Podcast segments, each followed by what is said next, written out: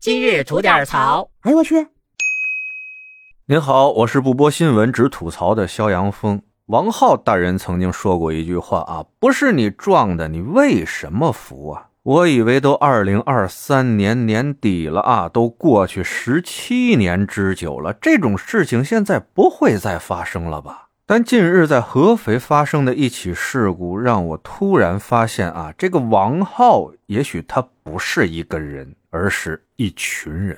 这事儿呢，发生在十二月十号，合肥的某丁字路口，有这么一辆黑色的 SUV 啊，准备右转弯，因为要拐个弯嘛，当时的车速已经降得很慢了。但就在这个时候啊，有一辆电动车逆行快速向这辆 SUV 驶来。当他看见这辆 SUV 的时候，赶紧捏闸准备停车，但因为速度太快了啊，最终是自己滑倒在地。这个时候呢，他离拐弯的那辆黑色 SUV 大概还有三五米的距离。这辆 SUV 的司机呢，看到路边有人摔倒，也许是出于好心啊，就下车过去查看。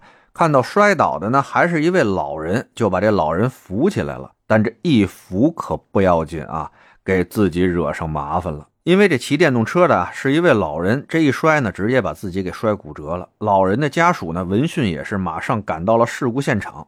但当这 SUV 司机准备离开的时候，这老人的家属却不乐意了。他们认为啊，这老人的摔倒跟这辆 SUV 车的司机有很大的关系，所以司机必须承担老人的医疗费用。这司机就相当不理解了啊，自己那车跟老人的电动车也没有任何的接触，自己又是好心将这老人扶起来了，凭什么还得让自己承担责任啊？两边啊说来说去没说对付，这 SUV 司机就选择了报警。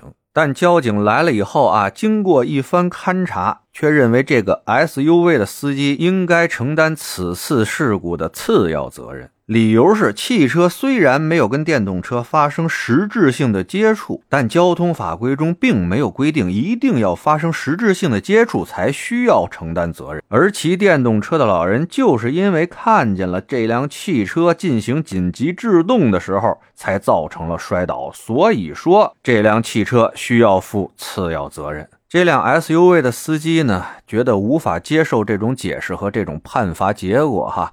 所以把这件事儿发到了网上。我看到呢，评论区绝大多数的网友都是像我一样满脑袋蒙圈。我就想特别真诚的请教一下这位阿 Sir 啊，我开着一辆车在路上正常行驶。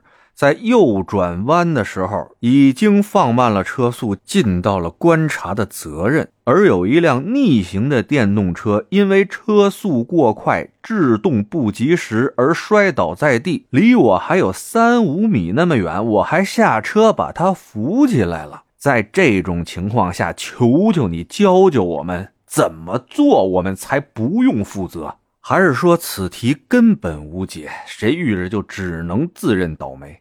事情已经过去这么多天了，在网上已经闹得沸沸扬扬了。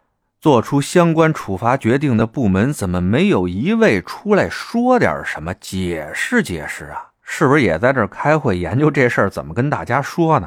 哎，反正我建议啊，这位 SUV 的车主该做行政复议的做行政复议，该上法院起诉的上法院起诉。真不能糊里糊涂的担这种不明不白的次责呀！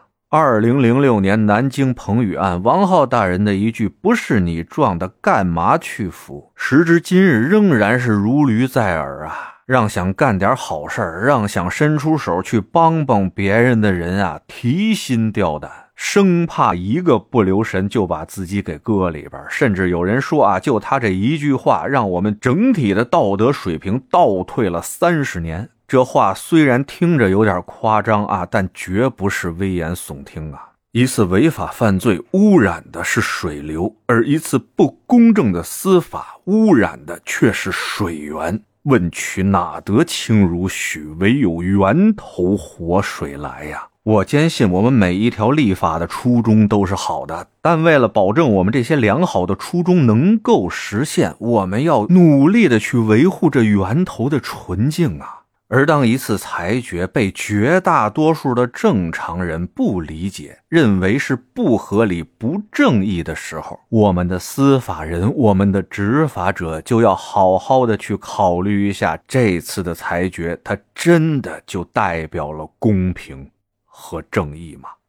得嘞，我是每天陪您聊会儿天的肖阳峰。您要是没聊够的话啊，咱那还长节目呢，叫左聊右侃啊，您得空也过去听听呗。我先谢谢您了，今儿就这。回见了您的。